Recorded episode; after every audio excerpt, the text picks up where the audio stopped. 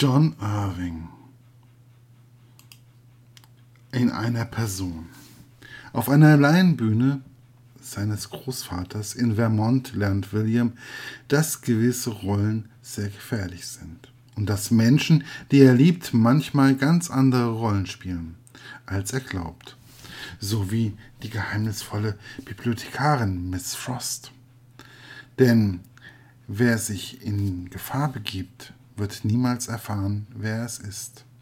William Dean Jr., eines Sohn eines verschwundenen GIs und einer Soufflöse, verbringt seine Jugend hinter und auf der Bühne des großväterlichen Kleinstadttheaters in Neuengland.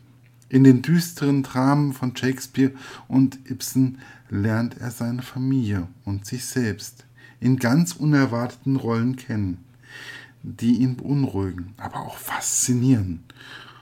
Und er erfährt, dass keiner die Person ist, die er zu sein scheint. Zu allerletzt er selbst. William will nicht Schauspieler werden, sondern Schriftsteller. Und um herauszufinden, wer er wirklich ist, macht er sich auf die Suche nach seinem Vater. Ein, eine abenteuerliche Reise in seine Vergangenheit und um die halbe Welt beginnt, von New York über San Francisco bis nach Hamburg und Wien. Meine persönliche Meinung die Rezension. John Irving erzählt in eindringlichen, aber auch lustigen Worten von einem bisexuellen Jungen im Vermont der 50er Jahre, welcher sich selbst noch nicht versteht und damit auch die Welt, die ihn umgibt, nicht versteht. Er fühlt sich immer wieder zu der wesentlich älteren Bibliothekarin Mrs. Frost hingezogen. Er sagt immer wieder, er liebt sie. Er erzählt auch, wie er sich als Teenager in einen Mitschüler verliebt hat, der ihn aber irgendwie immer niedermacht. Immer wieder stellt er fest, dass er sich zu Jungen oder Männern hingezogen fühlt, aber auch zu Frauen, am besten mit breiten Schultern und wenig Brüsten. Sein Berufswunsch ist Schriftsteller zu werden.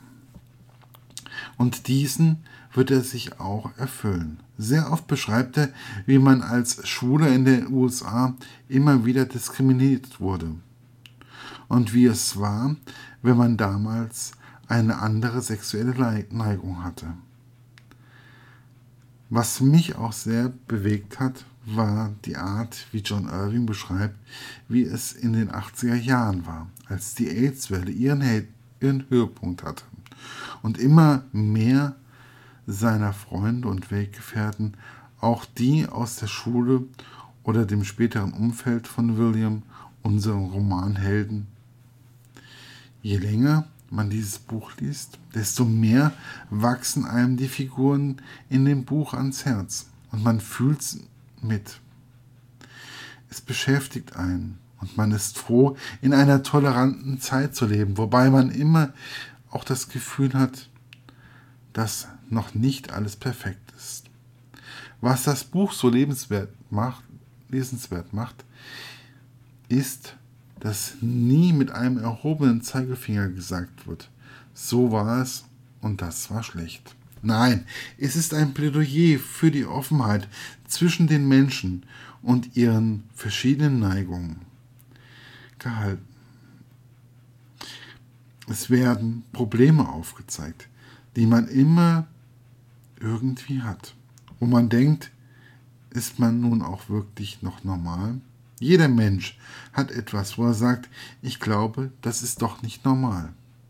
Aber anstatt, dass wir es offen aussprechen, was uns bedrückt, fressen wir es immer wieder in uns rein. Wir sind nicht offen zu uns gegenüber, geschweige denn unseren, zu unserem Umfeld. Ich denke, dass vieles, was in dem Buch beschrieben wird, nur deswegen passiert ist, weil man nicht offen miteinander umgeht. Für mich ein absolutes Buch, ein absoluter Buchtipp und John Irving in einer Person kann man einfach nur empfehlen. Ihr Markus Eggert, literaturlaunch.eu